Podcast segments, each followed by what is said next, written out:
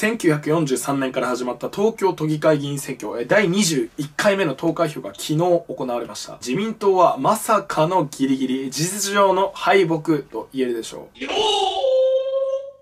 今日もですね、いつものように3つのポイントを挙げて話していきたいと思います。まずは1つ目、今回の都議選の結果分析。えそして2つ目、とある政党、あの政党はやっぱり強いということ。それを見習って、え僕が確信を持ってたということです。えそして3つ目、小池百合子、国政へ。はい、ではやっていきましょう。まずはポイント1つ目。今回の都議選の結果分析です。127議席を争う都議選の結果はこうなりました。第1党に返り咲いた自民党が33議席、そして第2党が都民ファーストですね、31議席。これ2議席しか変わんないですね。次に公明党が23議席、そして共産党が19議席、そして立憲民主党が15議席、日本維新の会が1議席となりました。はい、まずは自民党なんですけれども、これはね、非常にね、多くの人がね、衝撃的な結果だったと思います。1ヶ月前のね、世論調査では、まあ、このようになっており、世論調査の選挙に対する正確性からはですね、大方、自民党と公明党で過半数は取れるだろうと思ってました。つまり、国政では与党の自民党と公明党が127議席中の、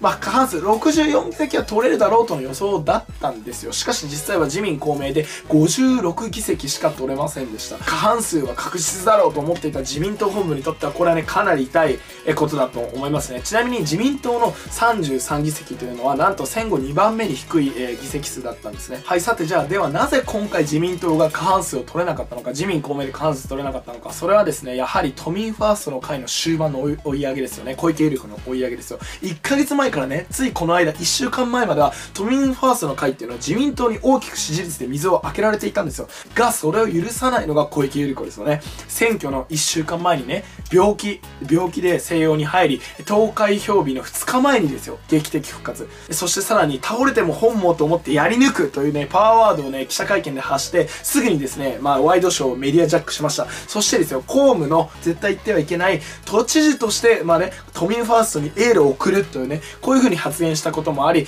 直前にね、本当に直前で、えー、都知事選っていうのは票が動きました。つまりですね、選挙今回どうしようか、自民党しかねえのかなというね、多くの無党派層を選挙終盤でひっくり返らせて、都民ファーストに入れさせた、これがね、小池劇場なんですよ。え具体的にどういった票が最後に動いたかというと、今回の都議選どうしようか、自民党しかねえのかなというね、超消極的自民党支持層、無党派層が、あ、ひっくり返らされたってことですね。都民ファーストの会に入れたということですね。まあ予想ではですね、自民党が対象、公明党と過半数の64議席をね、取るとなっていたのを大きく妨害した小池百合子はね、本当にね、恐るべしだと思ってしまいました。えここでちなみになんですけれども、やっぱりね、日本維新の会は東京では弱いなと思いました。維新は東京、関東では弱いなと思いました。え関西発祥のもともと維新ですから、関西発祥の維新は地盤も関東にないですし、そしてですね、関東人からの関西人へのそのライバル意識っていうんですか、まあ、毛嫌いしてるっていうのももしかしたらあるかもしれません。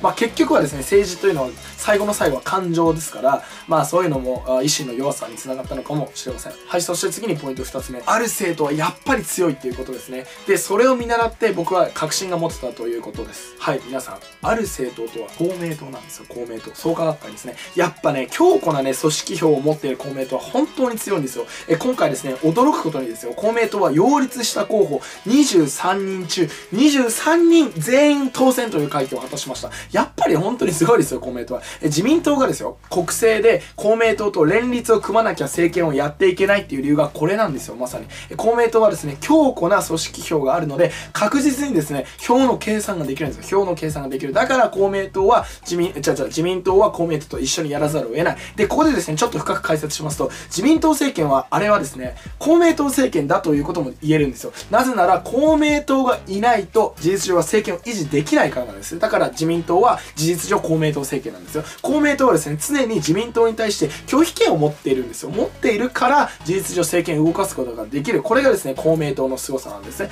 僕はですね、創価学会がいいとか悪いとかそういうんじゃなくてですね、強固な組織力の強さっていうのは本当にすごいんだよっていうのを強調したいです。はい、そしてですね、話は戻りますが、今回の公明党のね、強さを見て僕は確信したことがあります。選挙にやっぱり過半数はいらないっていうことなんですね。過半数を取らなくても政治は変えられるということです。じゃあ具体的に何パーセントか。それはですね、5%でいいです。5%の塊で良いということなんですね。例えば全国の5%って実際に投票する人たちで計算すると、有権者の10% 10%程度になるんですね。では、その10%の塊は、ある政党で例えるとどこでしょうか？それが公明党なんですよ。え不動票を除くですよ。不動票を除く10%の塊を持つだけで政権に影響を及ぼすことができます。今回の都議選でもですね、強固な公明党支持者はですね、自民党からも頼りにされてますし、実際23人中23人全員が計算通り当選しています。じゃあではこの話を受けて何が言えるかというとですね、減税派、減税派も日本国民の5%から10%でいいということですよ。強固なね、減税派。強固な減税派は日本国民の5%から10%でいいということなんですね。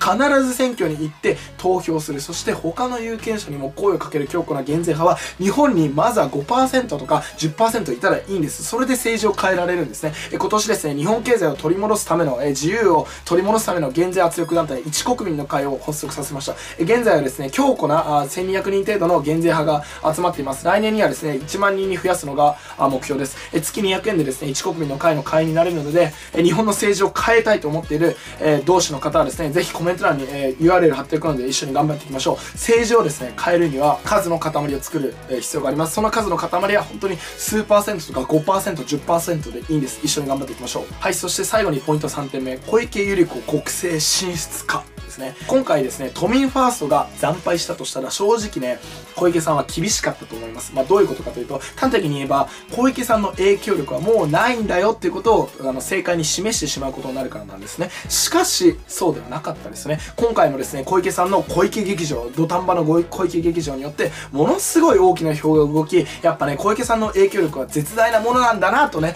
自民党、自民党にも見せつけることがありました。これね、わかんないんですけども、まあわかんないんだけれども、国政にね、これから進むことも十分に考えられるわけですよ、小池さんは。私、これだけ影響力あるんだけど、次の衆院選で自民党に入るよ。劇的にまた小池劇場を起こして衆院選に入るよ。だから、え将来的には自民党の次の、え、首相のポストである総裁、なんなら副総理のポジションくらいもらってもいいよね。こんなに票を持ってるんだから私。え、こういうのをですね、バーター取引というんですけども、小池さんならね、これやりかねません。え、今回の都議選を受けて国政進出、そしてついに総理大臣へ、え、全く小池さんにとっては夢ではないと思います。はい、今日もご清聴いただきありがとうございました。最後にチャンネル登録と皆さんグッドボタン、グッドボタンお願いします。明日も日本の残りを取り戻す。